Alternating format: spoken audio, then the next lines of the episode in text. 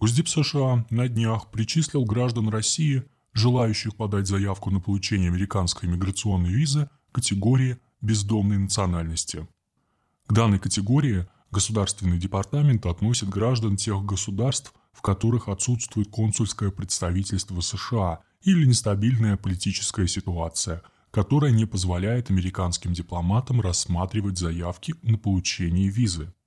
В данном случае речь идет об иммиграционных визах в США. Иммиграционная виза представляет собой э, разрешение на въезд в страну иностранных граждан с целью постоянного проживания, а также трудоустройства. Обладатели данного документа не ограничены в правах. Это, по сути, первый этап на пути получения американского гражданства. Таким образом, данное решение Госдепартамента США не затрагивает личные интересы как минимум 99% граждан России, однако есть репутационные последствия для страны в целом.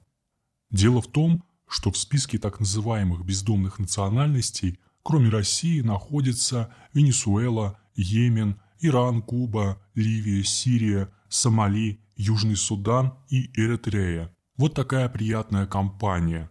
Получается, что американцы свели нашу страну до уровня Сомали и Южного Судана. Еще один важный нюанс. Теперь россияне могут подавать документы на американскую иммиграционную визу в Варшаве. Дополнительное унижение российской страны. Россияне должны просить визу на въезд в страну ЕС, в русофобскую Польшу. В целом можно оценить действия американской стороны как еще один шаг взаимной заморозки деятельности дипломатических миссий США и Российской Федерации. Такой сценарий развития событий предсказывал заместитель министра иностранных дел России Сергей Рябков после состоявшихся 12 октября 2021 года переговоров с заместителем госсекретаря США по политическим вопросам Викторией Нуланд в ходе ее визита в Москву. Данная встреча по времени заняла более полутора часов. С российской стороны во встрече также принимал участие заместитель министра обороны Российской Федерации Александр Фомин. После переговоров Сергей Рябков прокомментировал их итоги. Не то что прорыва, а никакого прогресса нет.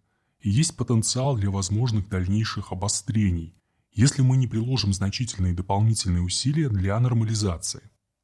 По вопросу о функционировании дипмиссий и проблеме с выдачей виз, одной из главных тем переговоров, прогресса достичь не удалось. Запланированы новые консультации. Кроме того, Рябков добавил, что Москва не исключает заморозки работы дипмиссий России и США, но хотела бы избежать такого сценария. Цитата «Мы хотели бы этого избежать, но такой сценарий, такой вариант при наихудшем развитии мы не можем исключать. Но подчеркиваю, мы хотели бы этого избежать. Таким образом, очередной шаг Госдепа США в виде отнесения граждан России, желающих подать заявку на получение американской иммиграционной визы категории бездомной национальности, был вполне ожидаемым. Можно предположить, что подвижки по вопросу нормализации работы дипломатических миссий будут возможны только тогда, когда стороны вплотную подойдут к заморозке их работы, и это не факт. В целом же, попытка США в очередной раз унизить Россию связана с полным запретом представительством и консульским учреждением Соединенных Штатов привлекать на работу граждан, которые находятся на территории Российской Федерации. Данный запрет был установлен распоряжением правительства РФ от 13 мая 2021 года номер 1230-Р через определение перечня иностранных государств, совершающих недружественные действия в отношении РФ, граждан РФ и юридических лиц РФ. А указанное выше распоряжение появилось на основе указа президента РФ от 23 апреля 2021 года номер 243 о применении мер воздействия, противодействия на недружественные действия иностранных государств. Говоря простыми словами, теперь американские дипломаты должны самостоятельно проводить все работы по обслуживанию своей деятельности, например, уборку туалетов территории и так далее, без привлечения местного населения, или оформлять для этих работ граждан США соответствующими расходами на питание, проживание и оплату труда.